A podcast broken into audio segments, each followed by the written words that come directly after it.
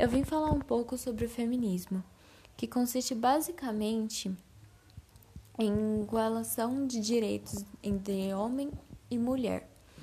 Assim como os homens têm os direitos deles de estar trabalhando, de estar dentro de uma sala de aula, de estar tomando altos cargos dentro de uma empresa, a mulher também pode.